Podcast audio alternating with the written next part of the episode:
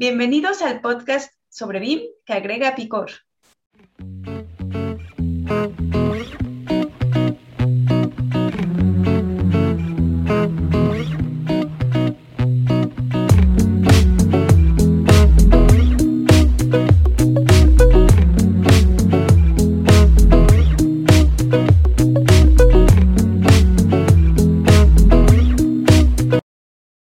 hablemos de cómo afecta el comunismo al BIM. Sí, muy denso. ya te fuiste otra cosa. Pero va, me parece un tema futuro muy bueno. Hola, hola, bienvenidos a BIM con Chile y Limón, el podcast donde pretendemos agregarle ese picor de bueno a la industria, siempre buscando enseñar y resolver dudas sobre BIM y su implementación. En este episodio, que es el número 37, vamos a platicar de varias cosas sobre, por ejemplo, la unión de los software y plataformas, sobre los planos y por qué deberían existir o no, y más temas. Algunos de sus comentarios también ya los hemos estado leyendo, no crean que no los leemos, entonces vamos a platicar un poquito también de esas inquietudes que ustedes traen. Y bueno, este podcast, como saben y hemos platicado, está en vivo gracias a Edificación Virtual en México, BWise BIM en Chile, quienes ofrecemos soluciones BIM, implementación, consultorías y transmitimos los sábados cada 15 días. Y pues la verdad, muchas gracias por escucharnos en los episodios anteriores. Y pues les recordamos que nos pueden eh, escuchar en nuestras plataformas como Spotify, Apple Podcast y YouTube.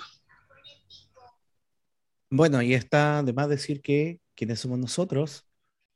María de los Ángeles. Carlos Jiménez. Mayrani Pérez. Y aquí Sebastián Quiros. Y bienvenidos chicos. Hola a todos. hola. hola, hola. Disculpe por no, haber, por no haber hecho episodio la semana pasada, pero yo me saqué una muela. Ya estás bien, sí, no, imagínense, es, sería algo tremendo. Hubiéramos visto verdad... María de Los Ángeles con su pechito así. Todavía me sigue medio doliendo. Como Kiko, todos los que estamos en Latinoamérica conocemos a Kiko.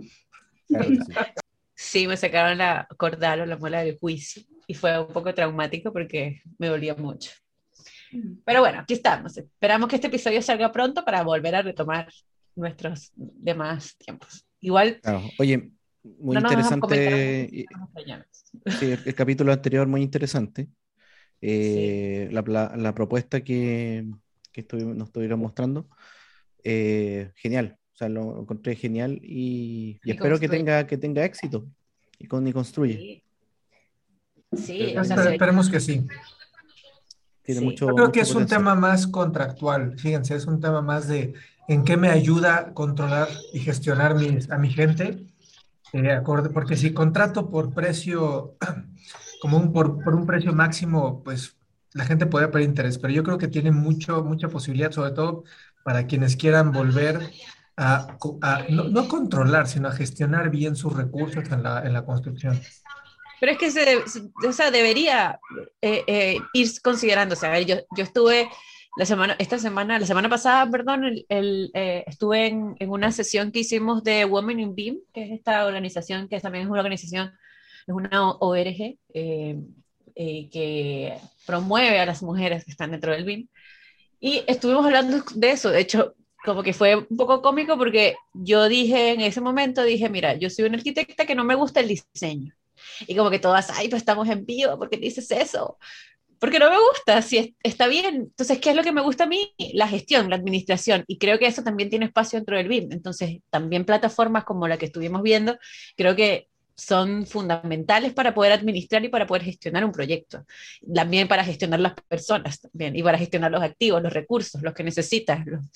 Entonces, eh, llevar o pasar de, de, ese Excel que normalmente se utiliza para gestionar un poco esta información y ir subiéndose un poco la transformación digital y que el, eh, o la construcción ya dejó de ser nada más el diseño, si hay muchísimos puntos importantes que, que se deben considerar. ¿no?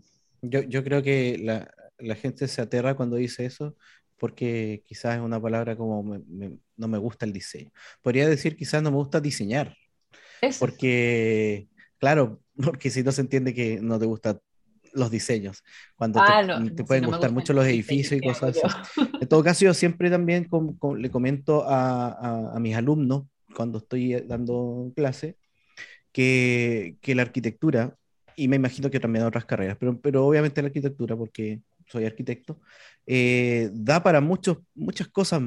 Conozco arquitectos que son, no sé, eh, hacen muebles, diseñan muebles, arquitectos que son pintores, por ejemplo, bueno, arquitectos diseñadores también, pero también está, claro, y la gente que trabaja en el servicio público, revisores, revisores de, de la municipalidad acá en Chile, etcétera. Entonces hay distintos, el arquitecto es polifuncional y eh, la tecnología también ha, puesto énfasis en que el arquitecto también puede ser una especie de, está muy ligado perdón, al tema de la, de la informática.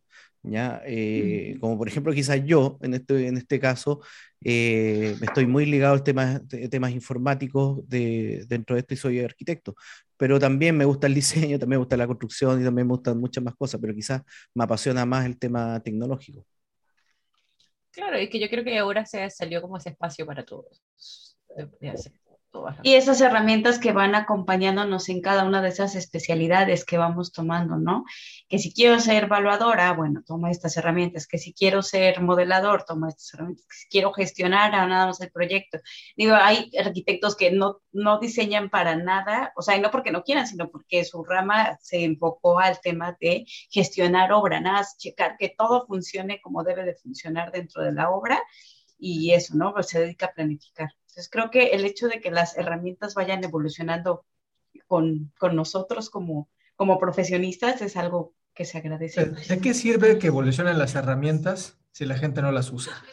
No las quiere usar. Sí, porque también puede ser que estamos llegando Me voy a, quedar haciendo planitos toda mi vida. Es que es esa falta de, de, visión. Por ejemplo, hace poquito di un webinar sobre una de las herramientas que estamos promocionando, que es la de, eh, de AltoKey y justo era enfocada como al tema de este, instalaciones, ¿no? Y antes de esto me, me, pidieron que hiciera una plática introductoria sobre BIM para para precisamente las gente, las, la gente que nos iba a visitar no era experta en BIM, entonces teníamos que darles una introducción sobre qué es BIM y específicamente qué es BIM como para ingenieros, ¿no? Cómo lo pueden ir implementando, porque a veces el ingeniero es el que más fuera queda del proceso porque es como muy pragmático, ¿no? Yo así yo necesito solo cálculos y el dibujo es simplemente para temas representativos que se pueda construir, pero lo importante son los cálculos, ¿no? Entonces, mucha de esta plática era como eh, cambiar esa visión que tenemos de las cosas. No lo hago para que se vea bonito, no lo hago para que se vea bien, no lo hago por adquirir una nueva herramienta, sino que lo que ya sabemos, ¿no? Primero empiezo con mi flujo de trabajo, en qué me va a beneficiar, para qué lo quiero hacer así, y ya después elijo la herramienta. Y ese paso tan sencillo, el cambiar, el cómo elijo una herramienta, de verdad como que no todos lo tenían claro y hasta lo pusieron en el chat como de, ah, qué interesante manera de ver las cosas, no lo había visto así. Entonces, mucho es eso, como que la gente sigue así en su cuevita haciéndolo a la antigüita con martillo y cincel, por esa falta de visión que tenemos a veces, como que creemos que es de una manera y no, si lo vemos desde otra perspectiva, ya podemos entender el, uso de la herramienta. Igual hay arquitectos que siguen pensando que BIM eh, debería verse espectacular. Sí, bueno, nosotros hace como tres años, más o menos, Sebastián, fuimos, trabajamos en Graphisoft todavía, fuimos a una oficina a vender ArchiCAD que luego compraron, ¿no? Eh, y Sebastián le mostró un IFC a la arquitecta dueña de la empresa de la oficina y la tipa así como, ¡Qué horrible! ¿Cómo hacer esto? No, no puedo mostrarle eso a mis clientes. Y es que un poco, claro, es como la visión de que, no sé, de que tiene que ser todo. Yo, tengo una mejor. Yo tengo una mejor, este, bueno, no mejor, no por competir, pero eso, eso, me ha pasado y es, y es así como de trágame tierra. No, no, hay uno donde una, una diseñadora importante, ¿no? En, en en alguna una empresa de diseño en Monterrey decía, o sea, le enseñamos la productividad, la colaboración de sus equipos de trabajo, la facilidad de poder desarrollar proyectos ejecutivos con una extrema calidad. Y al final dijo, mira, la verdad es que yo, yo no decido en esto, deciden mis, mis, mis dibujantes y, ellos no quieren, se quieren quedar mucho con SketchUp y, y, eso es entonces, esa es la decisión que vamos a tomar. Pero imagínate la decisión de una cabeza Qué bien, o sea, no, no, critico eso, critico la falta de visión, como dice a mí, hacia el uso de tecnologías que puedan darle más proyectos y todo. O sea, vaya, yo no comulgo con esa idea, la verdad, de que ellos, ellos decían, pues claro que nadie va a querer cambiar, o sea, decir, pues estás cómodo como lo haces, claro, sigues pagando igual, ¿para qué voy a hacer algo por ti? ¿No? O sea, es absurdo. Pero a mí me pasó, disculpa. No, nada más comentando que, o sea, está muy padre que cuando te toca estar del lado de ser tú el modelador y trabajar para alguien, digo, está muy padre que te escuchen y que te digan, ah, a ver, ¿qué herramienta usas? ¿Con cuál te sientes? Como digo, está muy, muy bien que te escuchen, pero uno también tiene que poner de su parte como modelador y abrirse a nuevas herramientas y uno como líder no puede dejar esas, esas, em, sí, esas, esas em, decisiones tan importantes en manos de, de pues quien Exacto, no está bien que lo consideren, obvio, pero, pero uno tiene que tomar la decisión. O sea, ah, bien, tú te sientes más cómodo aquí, pero mira, estas son mejores cosas, claro, que nos ah. podemos ir aumentando, o sea, van ustedes a, aprender más. no, yo más. Chile, chile y limón. No, no, no tienen por qué escoger qué, herramientas son mejores para la empresa. Esa es ahí donde, donde yo no estoy claro. Una cosa es que hayan sabido, porque muchos, muchas personas salen de la universidad con Revit, ¿no? sobre todo con Revit, este, con, algunas otras, y, proponen en las empresas. Pero es una decisión empresarial el poder moverte a bien, porque de ahí, de ahí sale todo. O sea, oye, ¿cuál, quieres? O sea, no, no te dicen qué utilizar para hacer tus no, no, no, pero viene esta parte importante que se hace cuando empiezas a implementar, que es justamente hacer un levantamiento del estado actual. Ya, también eso, eso es algo muy cierto y ahí sí no concuerdo tanto porque justamente se hace un levantamiento de qué están utilizando ahorita, en qué nivel están para poder cambiar paulatinamente. paulatinamente pero, pero, ¿para qué cambiarías? ¿Para que la gente esté más tranquila, más cómoda o porque ah, no, no, cambias por, para ti? por los objetivos de la empresa. A lo que voy es, de verdad, ningún modelador dibujante va a decir, ah, voy a cambiar para ahorrarle dinero a la empresa, a ah, menos no, que sea su empresa. claro, claro que sí. De hecho, yo también tengo una mejor. No, mentira. Para, para seguir el juego. Para, no era para seguir el juego de, Carlos. No, pero sí conozco una, dentro de esta misma empresa, de hecho, que comentó María de los Ángeles, eh, una persona que la verdad que no, no se sentía a gusto con el cambio y simplemente eh, un día fui, al otro día llegué y no estaba. Y se fue. o sea, él dijo, yo quiero seguir con CAD y quiero seguir trabajando en CAD y no quiero aprender programas. Y, y, de la decisión de la empresa, obviamente dio un paso al costado. Ya, pero igual ¿Fue, decisión de la empresa o fue decisión No, no, no, no, de ella, de, de, de, ella misma. Ella dijo, no, yo quiero seguir CAD, ¿no? Y está bien. Claro, y está bien, se, se, su decisión. Y con eso cumplen sus objetivos y están alcanzando sus metas y demás, y ya vieron que es la mejor ruta que pueden seguir, también se valen, ¿no?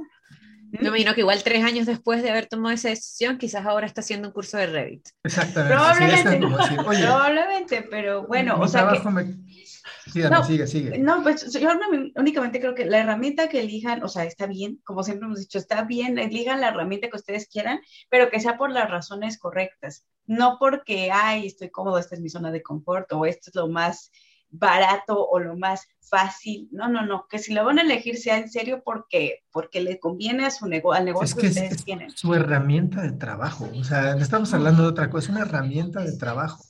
No te puedes coger la más fácil. Otro, el otro tema también está, es un tema que nos, nos estaban preguntando de, o nos estaban diciendo que comentáramos, que, y de hecho lo hemos comentado anteriormente en otros capítulos, el tema de que mucho está todavía ligado a los planos, está ligado a, generar planos, o sea, lo principal, la principal no es la información, sino que los planos, o, o, la información quizás que está dentro de los planos.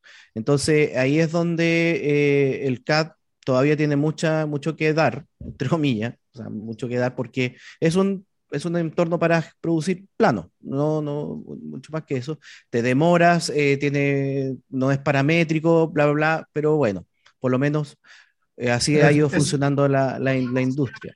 Yo, yo, pero fíjate qué demeritante es el trabajo para una persona que sea el desarrollo de los planos, ¿no? Es, es, como es demeritante para un arquitecto que te diga, me, me unos planitos, ¿no? De tu casa, o sea, ese no es un proyecto. Exacto, pero la gente lo ve como unos planitos y entonces el planito es barato, tu trabajo es barato, tu trabajo no, no funciona, porque esos planitos cuando son 100 o 300 son muchos planitos que cuesta mucho, trabajo estar revisando los planitos por lo que te pagaron muy barato. ¿no?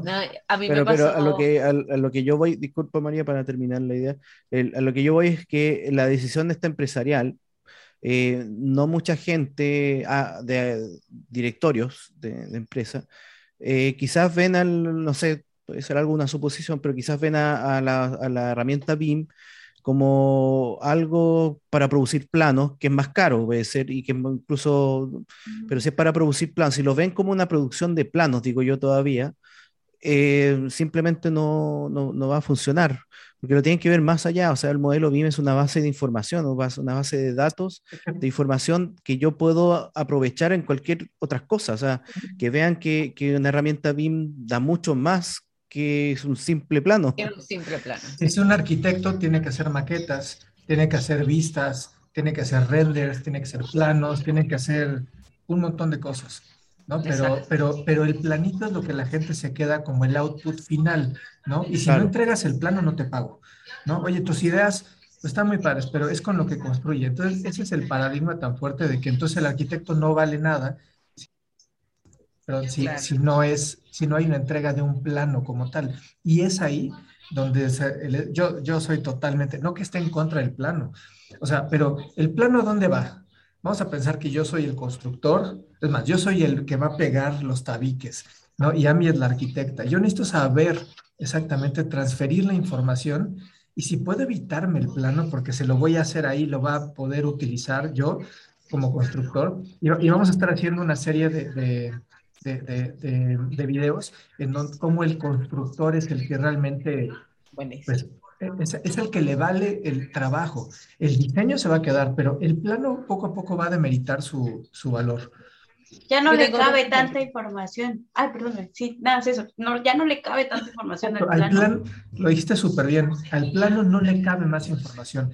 Ahora, que lo que, lo que pasa es que, disculpa, el, el, por lo menos aquí en Chile, no sé si allá, el plano siempre va de la mano de las, que le dicen en Chile, las ET, las, las especificaciones técnicas. Estas dos cosas son lo que más, eh, o sea, son los complementos. Y, la gente no entiende que un modelo BIM es esas dos cosas fusionadas o, más. Entonces. Sí, porque si aquí tengo el plano y aquí tengo el, el, ¿cómo se llama? el cómo funciona y se me pierde uno, pues ya vale. Y aparte es un trabajo de manufactura, súper lento, súper arcaico la representación bidimensional de un espacio que luego tienes que volver a ensamblarlo en la parte de construcción, ¿no? Donde tienes que visualizar errores que no te das cuenta. O sea, eso necesariamente tiene que cambiar. O sea, el arquitecto que está dedicado a, hacer planos está, o sea, va, va, a desaparecer su profesión. Yo, a mí me pasó ahora, bueno, yo normalmente las cartas GAN y, los mapas de ruta para las implementaciones los llevaba en Excel, ¿no? Pero resulta que nosotros estuvimos los cuatro trabajando para una licitación de un proyecto que era internacional y Carlos usaba una plataforma que se llama Ganter de Drive. Resulta que yo me metí y ahora no es posible que yo vuelva a regresar al Excel. Se me, se me acabó el mes gratis de Ganter. Ganter. Se me acabó el mes gratis de Ganter, ¿no? Y tenía que hacer una carta Gantt para un proyecto que estamos trabajando ahora.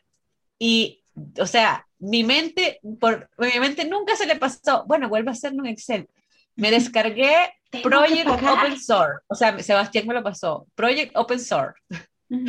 Entonces tuve que aprender Project Open Source para poder hacer esa que tuve como dos días haciendo esa carta Gantt. Pero no quería meterme nuevamente al Excel a hacerla. Así que estuve en el, en el, proyecto aprendiendo cómo se todas estas cosas, pero es muy parecido al Ganter, se llama... Sí, Project Libre, ¿no?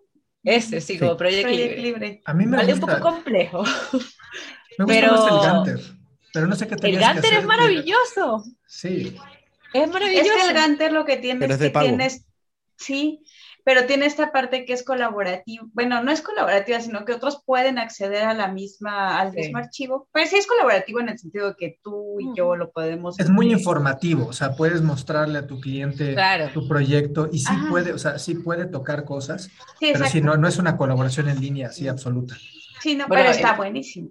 Sí, buenísimo. Este Project Libre es idéntico. Lo único es que no he logrado identificar la, como, porque se me desconfiguraba, o sea, que si cambiaba la cantidad de horas se me cambiaba todo. Entonces, por eso estoy identificando eso. Pero es que tienes que ponerle fixed duration.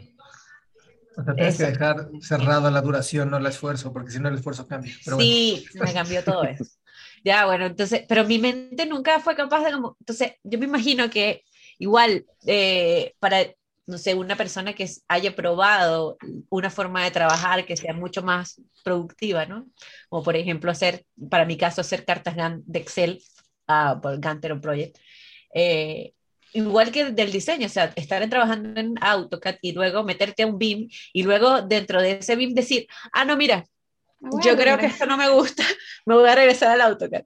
Como, creo que, creo que es raro, porque creo que eso es miedo, miedo a salir de la zona de confort. O sea, para mí fue, no voy a regresar al Excel, y de hecho, no estoy en el Excel, como que ahora, nada. veo una carta en Excel y es como, ah, qué horrible, porque además que me gusta cómo se ven, como que me, gusta cómo que exportan las cartas GAN, ¿no? Y el segundo caso se me olvidó, pero tenía ese como primero. Tenía que compartirles eso. Tenía que compartirles eso y el segundo se me olvidó, pero... No, no, yo, yo, lo veo mucho como vas a trabajar, antes ibas a pie y está bien, o sea, no, no estoy sustituyendo una disciplina de caminar y estar y ejercitarse, es otra cosa, pero vamos a pensar que yo hago una hora en ir al trabajo de pie y regreso, ¿no? Pero cuando tienes una moto, una bicicleta, ¿no? Pues úsala, o sea, vas a llegar más, más temprano, vas a poder hacer más cosas. Y la gente dice, no, En mi caso creo que me cansaría, así que yo creo que, y que bueno, la bicicleta llevo cansada. Bueno, pero vamos a empezar el coche, ¿no? Entonces, Voy a correr. pero ya la gente ya no piensa, o sea, ya no piensa ir a su trabajo caminando. ¿Por qué? Porque mm. existe un coche. Si ya aprendiste a, manejar, es como que, pues, ¿por qué voy a seguir caminando 10 Pero ya hay transporte público. Exacto. O sea, ¿para, qué lo haces? Es igualmente ridículo eso. Igualmente, no tiene ninguna diferencia. Es igual que subir el ascensor tres pisos. A lo mejor los, los superdeportistas, no, pues yo subo y todo, pero bueno, si es un Pero para eso existe el ascensor. Exacto, pero, pero la gente ya no pensaría, igualito es lo de BIM con lo de CAD, igualitito, es, jamás volverías a usar, CAD. Y lo que me da de repente más coraje es las personas que pagan por, por revisar planos, por las gerencias que revisan planos y pagan mucho dinero, porque tengas todos los planos completos, los, los, los cambios son manuales, o sea, eso tiene que develarse, o sea, lo tenemos que platicar. No paguen por eso, no es necesario. ¿O, qué les parece los que cobran por detectar errores o colisiones? Así. O sea, es preferible que si vas a pagarle a alguien revisando planos, cómprate Review, Bluebeam y revisa los mm. planos tú mismo ahí. Tú, mismo revísalos, exacto. o sea, y, ya hay muchos softwares como Beam Collapse que te hace todos los, las, todas las colisiones que no sirven para no nada. Me acordé de la otra cosa la semana pasada fui a, la semana pasada, semana sí, el viernes pasado, sí, el viernes pasado volví a la presencialidad. Y eh, me invitaron a, a, dar un curso de Vincolab en una obra porque en la obra querían eliminar los planos y querían, estaban buscando, estaban, o sea, ya, está implementado Vincolab, pero la idea es que con Vincolab eh, todos los constructores pudieran ver todo lo que, y se pudiera clasificar, por ejemplo, usar los Smart Views, de modo, qué es lo que va a salir esta semana, y con los Smart Views identificar todo lo que, no sé, con algún parámetro que tuvieran X cantidad, no sé, los muros de los pisos o las losas, de que esto era lo que iban a hacer en este ciclo, que era esta semana. Y además que estaban configurando también trabajar con Dalux para tener eh, una aplicación con toda la información. O sea, esta obra ya está y es una gran constructora aquí de, de, Chile que está ya eliminando el plano en obra. Eh, y de hecho me fue como una de las primeras obras que yo he ido, que he entrado a oficinas y no hay planos pegados en la pared. Ok. Sino que tenían como dos computadoras ahí con los modelos.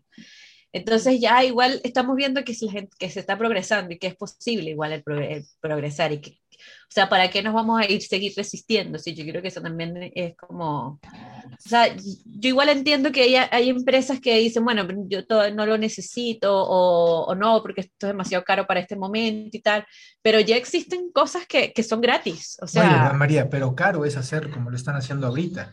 Todos los errores que tienen, la gente revisando, ¿no?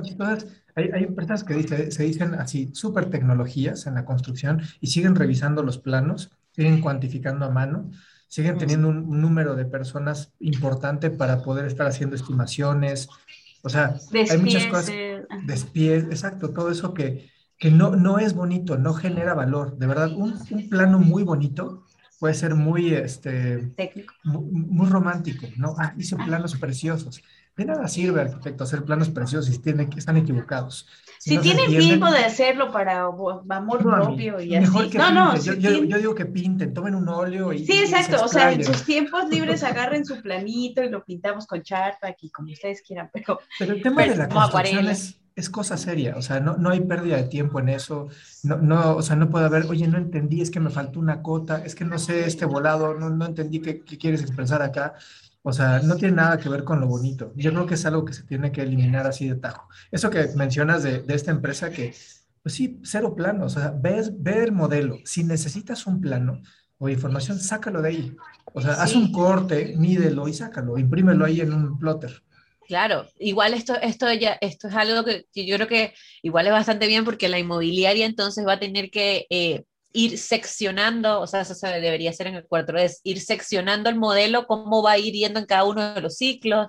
Entonces, la persona que esté en obra simplemente hace los Smart Views filtrando la información de esos ciclos en específico. Entonces, pueden ver, no sé, cantidad de materiales, cantidad de puertas, cantidad de horas que también te puedes dedicar. Y si esto, eso lo podían vincular como un Last Planner y ya pues tienen la conexión completa para poder trabajar, no sé, una semana o 15 días en la obra con el Last Planner ya.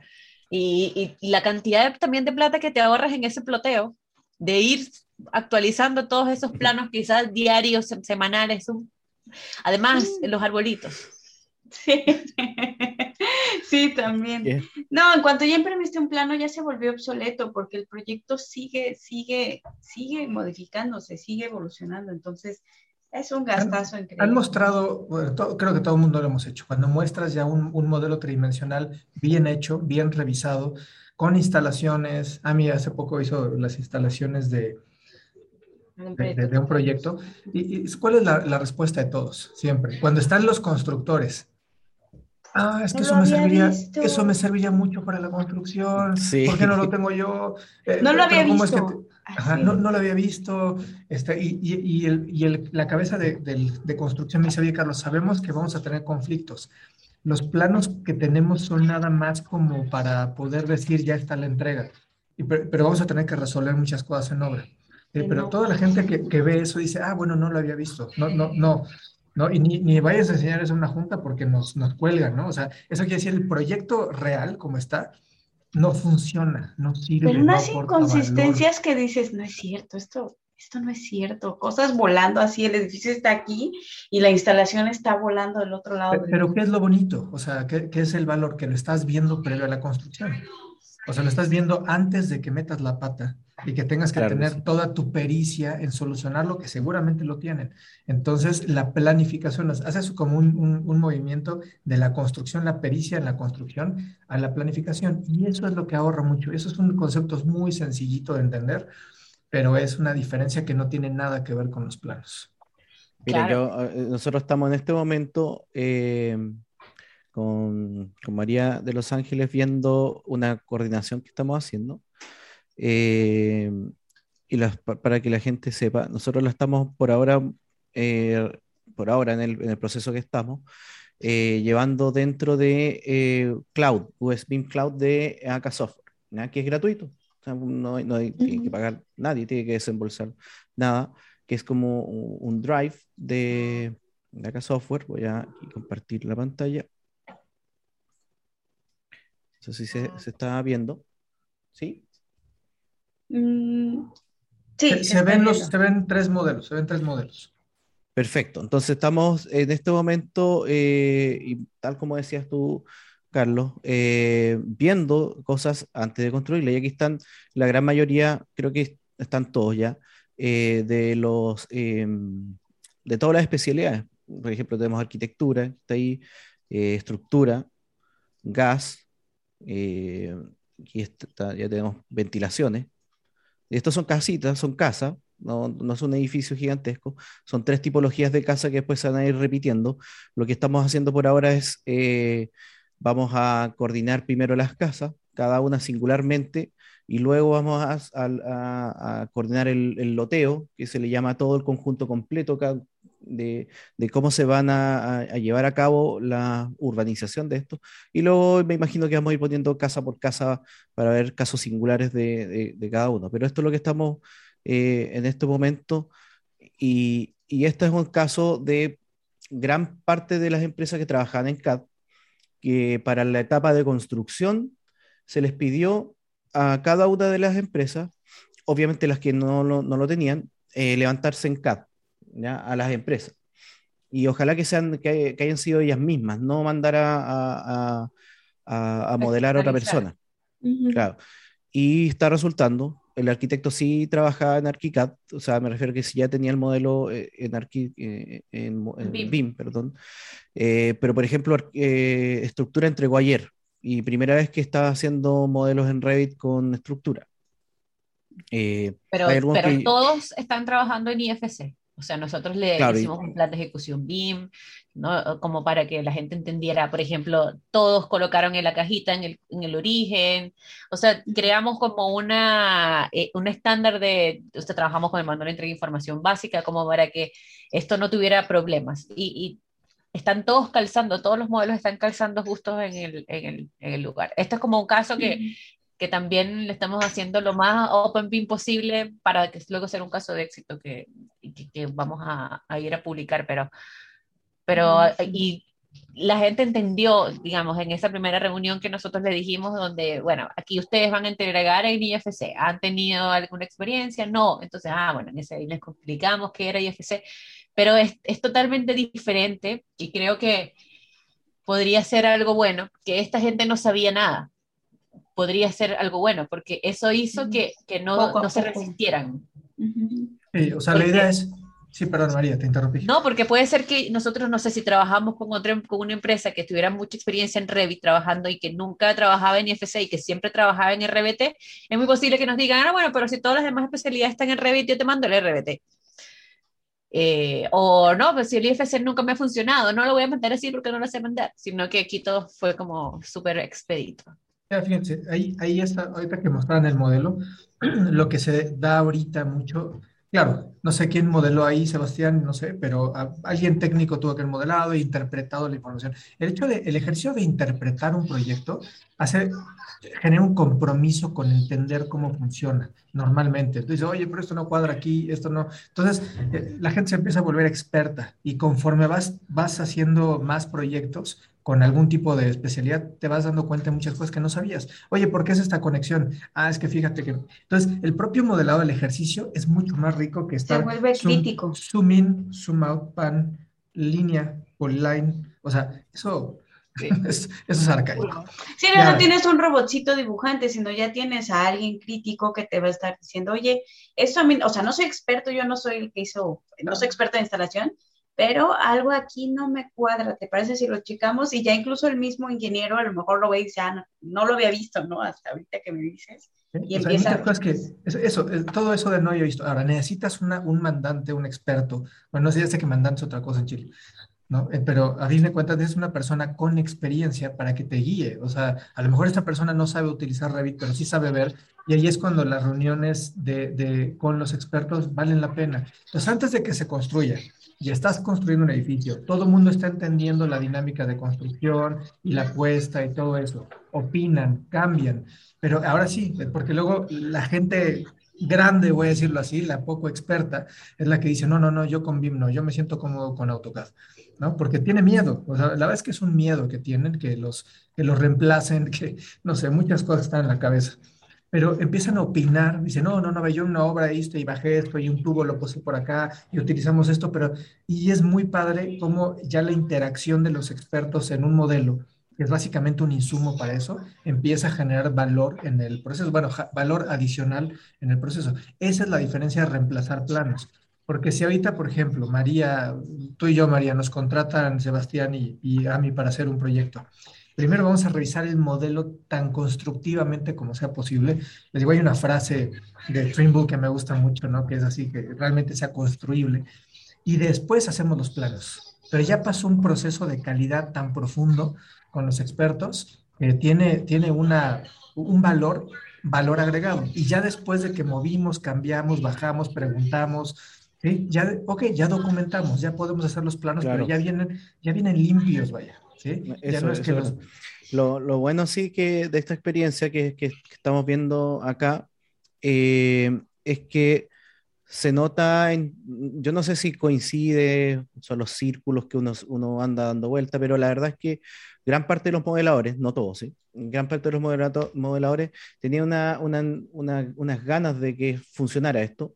Eh, remamos para el mismo, para, nadie fue como, ah, yo no quiero, ah, esto es pérdida de tiempo, no, y de hecho, muchos me preguntaban, eh, bueno, Sebastián, ¿cómo tengo que clasificar esto para que eh, sea mejor la, la, búsqueda de la información? No sé qué, los separo por sistemas, por ejemplo, qué, me qué necesitas en el IFC, qué, cómo estén clasificadas las cosas. Por ejemplo, me decía, bueno, no sé cómo clasificar un tornillo.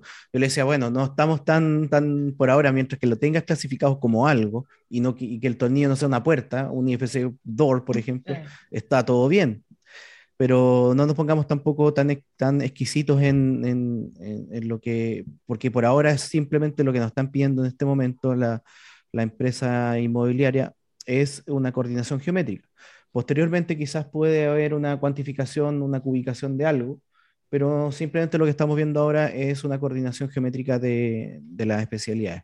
Y la idea es que eso después se traspase obviamente a, los planos. Y lo otro también, lo que en este caso, eh, cada empresa está preocupado de su propio modelo.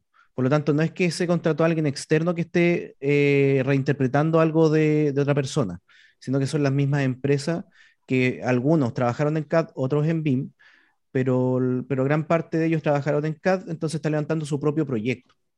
Sí, como que contrataron a una persona para su oficina que está participando en las reuniones, que es la persona que está haciendo este, este modelo BIM. Y ahí yo creo que también es importante porque bueno, igual he, escuchado en algunos otros proyectos que ahora hay especialistas que cobran extra por entregar un modelo BIM.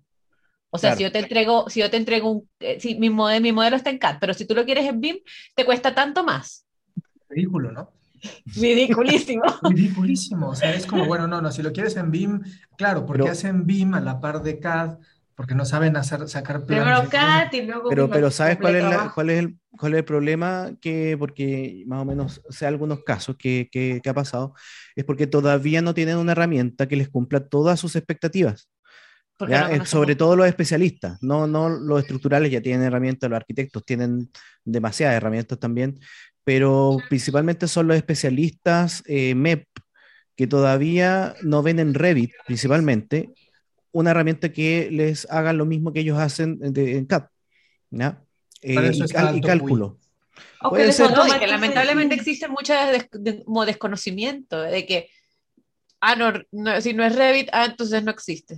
Porque son empresas que sí trabajan en Revit, pero lamentablemente el modelo BIM por ahora es algo, algo, algo añadido a su proceso y no, no está dentro de sus procesos internos de, claro, entonces por eso es que te cobran a ti, te están cobrando extra porque básicamente tienen que, los que están en el CAD, eh, claro, levantarlo, no, no, no ven un, no le ven bueno, todavía ese, ese ese, coso. Esa, esa, ¿Cuánto tiempo consume? ¿Cuánto tiempo consume un equipo? o sea, cuando uno hace un despacho de ingeniería o de arquitectura, ¿qué es lo primero que buscarían? Gente que supiera qué. O sea, ¿qué, qué es lo que normalmente, bueno, voy a, voy a replantear distinto. El costo de una empresa de diseño, despacho de arquitectura, despachos de ingeniería, su gran costo, ¿dónde está normalmente? Mm, no sé, en la experiencia de la gente, en la experiencia de los usuarios. No, pero necesita gente que represente. Muchos necesitan representar proyectos o diseñar los proyectos. Entonces la gente termina siendo un recurso muy importante. Exacto. Entonces, eh, y donde la gran mayoría, el 60, lo que hemos tasado es que el 65% del tiempo de las personas no está en resolver problemas o en aplicar la experiencia. Sin el trabajo talachero. Exacto, es, exacto. Aquí en México se talacha a todo lo que es ya manual, o sea, lo que es un esfuerzo más mecánico, más... Lo que es repetitivo y mecánico y que podría automatizar. No, no es muy sistémico, porque si fuera sistémico, independientemente que entra por un proceso y un sistema, pero es mecánico, o sea, es manual, hacer lo mismo. O sea, ningún arquitecto está feliz, más que este que nos contó Sebastián, que se fue porque había BIM, haciendo planos. Exacto, que le encanta el plano, bueno, pues, pues será como, la gente que pinta, ¿no? Y que pues, le gusta y eso, pero no creo que vaya a ser una carrera profesional haciendo planos o dibujo en planos. Y tampoco se va a dejar de ser arquitecto si no hace planos. Exacto, no, no, no va, o sea, que te hayan enseñado eso en la carrera y que es lo que más te haya costado, aparte de las maquetas, o sea, ya es algo que profesionalmente ya no se paga. O yo no le, no le pagaríamos una, un dibujante, pero no contratamos dibujantes, claro. Claro, o sea, igual hasta hacer una maqueta ahora, una maqueta ya mando esto a una impresión 3D y tengo mi maqueta. Bueno, hay que pegar y eso, ¿no? Pero... Claro, igual que si haría una maqueta a cartón, la tendría que esperar. Pero sí, sí, hay muchas cosas. Oye, bueno, y, teníamos también pensado hablar de estas plataformas que se están conectando con otras plataformas, ¿no? Eh, eh, de, esa interoperabilidad interna, no sé qué puede existir ahora, o esa conexión, o esa colaboración fluida. una de las, una de las noticias que, que, estuvo hace unas semanas atrás eh, fue la colaboración, uno no, sé, no se sabe muy bien todavía, entre eh, Graphisoft, la empresa de ArchiCAD, que es, que es de Nemetschek, ¿ya? y DDSCAD, que es una empresa enfocada en lo que son eh, modelamiento MEP y planos MEP, que es una empresa, creo que es de Noruega.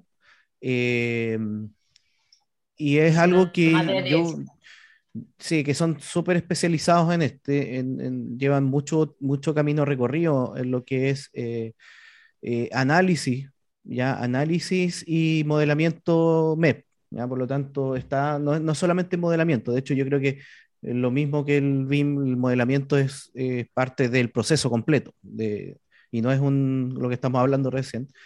Eh, y es algo que eh, yo me imagino que tiene que, que es totalmente una campaña de marketing, no campaña de marketing, es algo que va más apostado en el futuro pero es algo que yo creo que llega tarde, llega, llega tarde eh, en el tema de, de, Graphisoft. Graphisoft siempre se perfiló como la gran herramienta para el arquitecto, pero lamentablemente el, el, negocio se ha movido para otro lado. Lo mismo lo que hizo, lo que hizo Revit hace mucho tiempo atrás, cuando fusionó sus tres grandes Revit, Revit Estructura, Revit MEP y Revit para formar este eh, gran transformer que es, es Revit fusionó todos los especialistas dentro de un mismo carro, ¿ya? Que, que es Revit, que no sé, la verdad, si es buena o malo, ¿ya? Para mí, es un personalmente, yo pienso que no es tan bueno, porque eh, siempre he pensado que cada especialista debería tener su propio, quizás, herramienta, nicho, pero bueno, da lo mismo, ahí, ahí uno, uno lo ve. Pero yo creo que eh, en, este, en este momento, eh, no sé, llega un poquito tarde ArchiCAD para unirse al tema de MES, porque ya se están viendo esbozos de con ArchiCAD 24 y 25 del tema analítico y estructural, ya se estaba de alguna forma uniendo para ese mundo. Le faltaba la otra patita que es, y yo creo que ArchiCAD, a mi juicio, en unos dos o, tres ArchiCAD más, va a ser muy parecido a Revit. O sea, lamentablemente Graphisoft siempre tuvo su eh, como no sé, su grito de guerra era hecho por arquitectos para arquitectos. Claro. Y ahora no, ahora es como, bueno, también ingenieros. También hacemos otras cosas. Entonces, como, ese tipo de cosas es como... Mm, yo creo que, yo creo que el negocio movió, movió los hilos. Claro. Pero, sí se han dormido. Carlos quiere hablar. perdón, perdón. No, no, siento que se han, siento que se han dormido porque yo me acuerdo que al principio ellos tenían la ventaja, o sea, no eran muy conocidos, pero tenían una gran ventaja sobre Revit, funcionaba mejor, era más amigable, era esto, era el otro, y en algún punto se durmieron, o sea, en vez de aprovechar que eran, tenían una muy buena herramienta y darle difusión y así, como que se durmieron. Pudieron haber aprovechado la carta en contra de Autodesk. Desde antes, ¿no? Desde antes, esa, esa como el hecho de estar, por ejemplo, en ambas plataformas, eh, Mac y Windows, ya era una superventaja. Y bueno, claro, fue amigable y eso. Y lo dejaron pasar así vilmente. No pueden estar 20 minutos hablando de Revit en un lanzamiento de ArchiCAD. También. Basta de hablar de otra ¿Pero qué iba, a decir, qué, a decir Carlos, que se quedó ahí atorado? Sí, perdón. No, no, no. O sea, me parece que es una reacción tardía para un mercado olvidado. O sea, porque el mercado europeo, y esa es donde va mi crítica principal en esta marca, el, el mercado olvidado latinoamericano o sea, la herramienta es muy buena, o sea, no, no tiene un pero, nada, o sea, pero, pero esta unión que hacen ahora es igual europea, o sea, no es para nuestro, para el mercado latinoamericano. Exacto. Entonces, porque hubo una posibilidad, les platico con alto Pi, lo que se buscó o se estaba buscando hace tres años, tres, cuatro años, era justamente hacer una integración de esta naturaleza. Obviamente, la, la economía más fuerte que es en Europa, o sea, lo que realmente les da más más Europa y Asia, pues hace que los mercados apunten allá, por lo cual veo que para nosotros, o sea, en Latinoamérica va a ser pues, sumamente difícil, uno, que adquieran ArchiCAD para la ingeniería y dos, que la adquieran ahora con esta fusión, ¿no? De, de este software, o sea, ¿por qué no con lo que ya existe? Claro, lo que la mayoría usa es RevitMap o algún otro MEP y ya si hacen otras ingenierías especializadas, ya son Bentleys o Trimbles, otros Edificios. Ajá. Eh, pero la, la, gran apuesta creo que viene tarde, viene otra vez cinco años tarde para nosotros y, nos, y nos va a tomar mucho tiempo entrar en conciencia en este mercado que ya está despertando a BIM, las alternativas que, que nos puede dar un, un, pues sí, como un tipo joint, un, joint así, así, de, de, que funcionen las herramientas, ¿no? O sea, esa es la parte de la crítica constructiva, porque es constructiva, es que llega tarde, ¿no? Un mercado que no lo va a absorber tan fácil, porque tendría que aprender dos herramientas que no son las más utilizadas en Latinoamérica.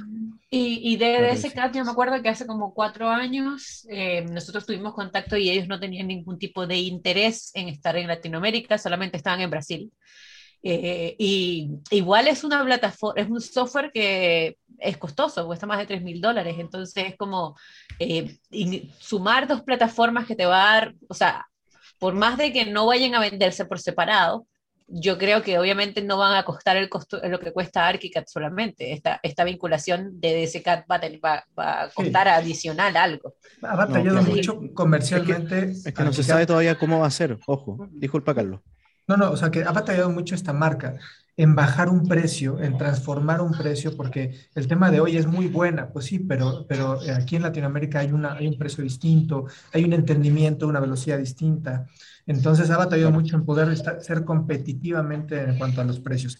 Y ahora añadimos, ¿no? Esta DDS-CAD, pues sí, ha de ser muy bueno, pero también es difícil que lo adquieran la gran mayoría de las personas. Por eso lo cual te les digo, la curva se va a 8 o 10 años más de, de, absorción o de adopción en una, en una herramienta que necesitan ahora, porque no es que ya la necesiten en 10 años, la necesitan ahora. Ahora quieren una alternativa para poder hacer esto. Mm, Yo pienso que en, su momento el espíritu de, de Nemetschek o, o de, de Graphisoft quizá era posicionarse como la gran herramienta para los arquitectos. Y así es el espíritu, imagino, también de, de Nemetschek, que cada herramienta eh, sirva para la especialidad que fue diseñada y no fusionarse con otras cosas y, y formar como amebas de... Pero yo creo que eso lamentablemente se está diluyendo, no, no, no, eso, es una opinión personal.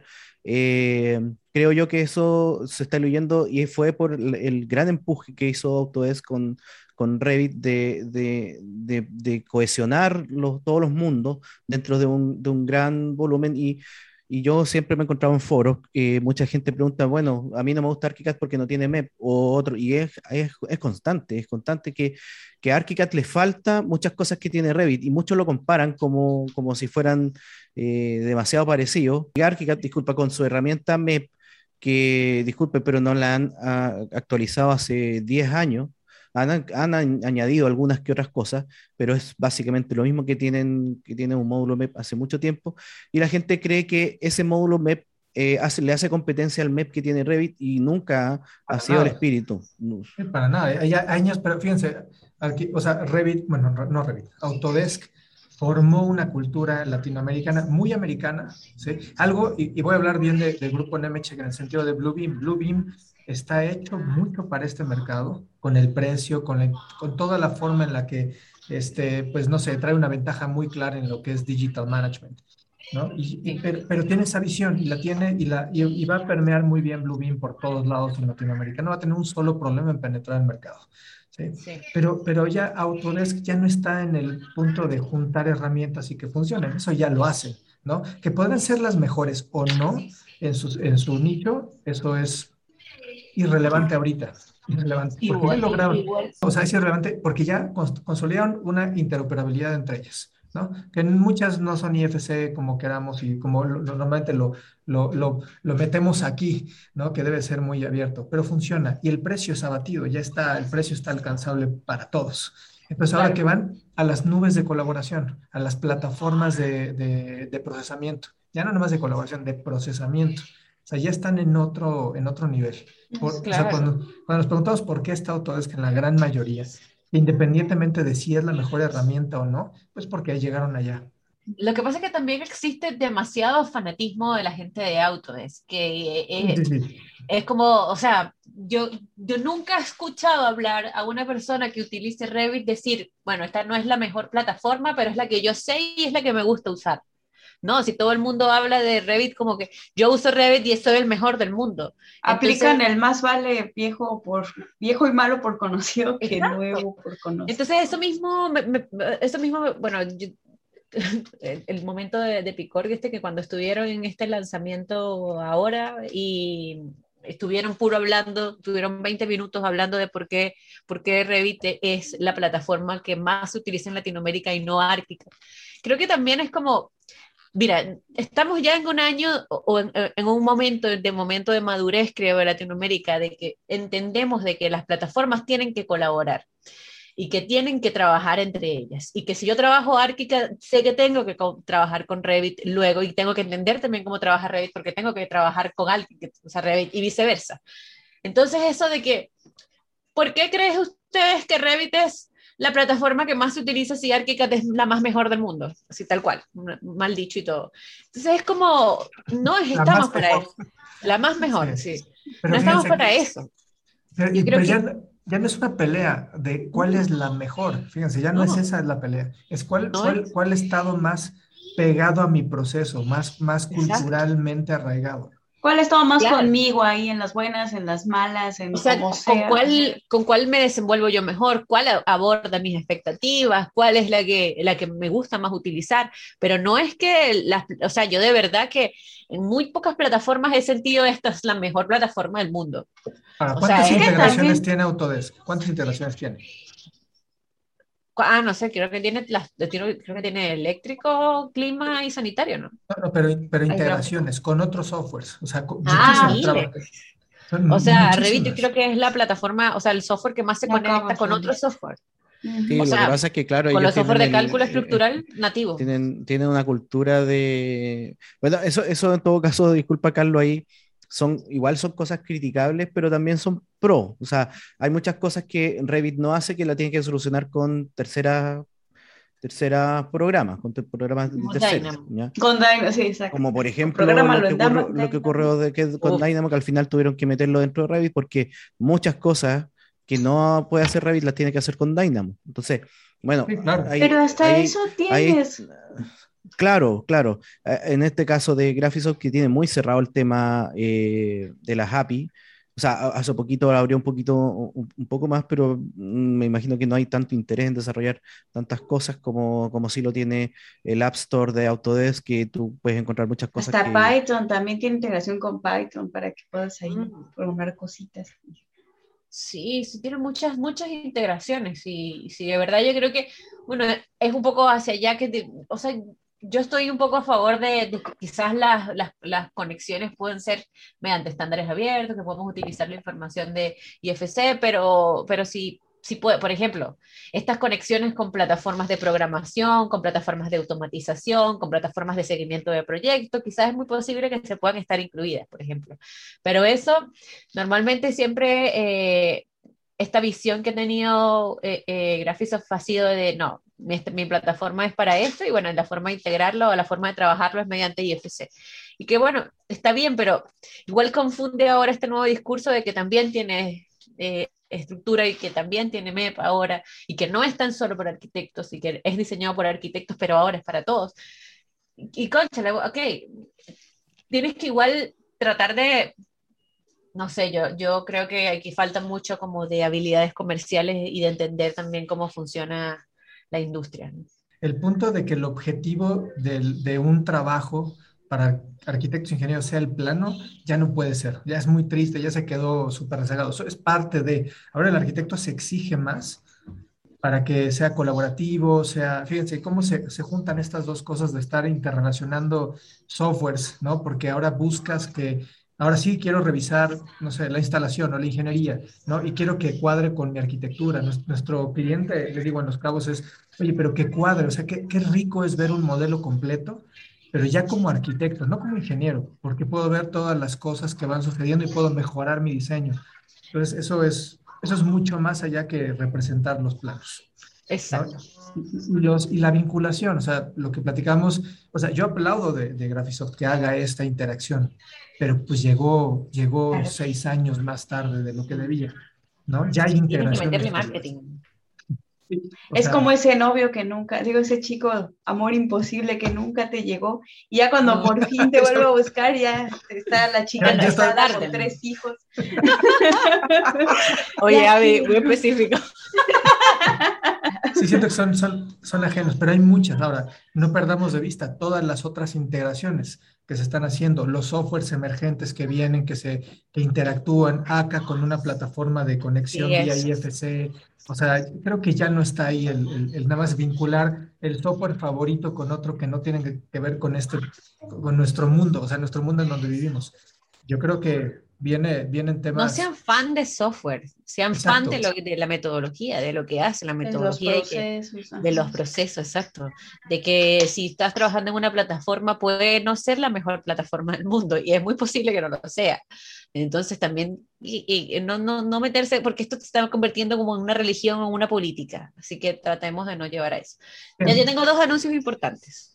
Un anuncio muy importante es que estamos participando con Park Pro, que es la plataforma que nosotros estamos haciendo con Velocity para Plan BIM y el Ministerio de Vivienda, en una charla para la Building Smart. Es para septiembre en el Virtual Summit iTunes 2021.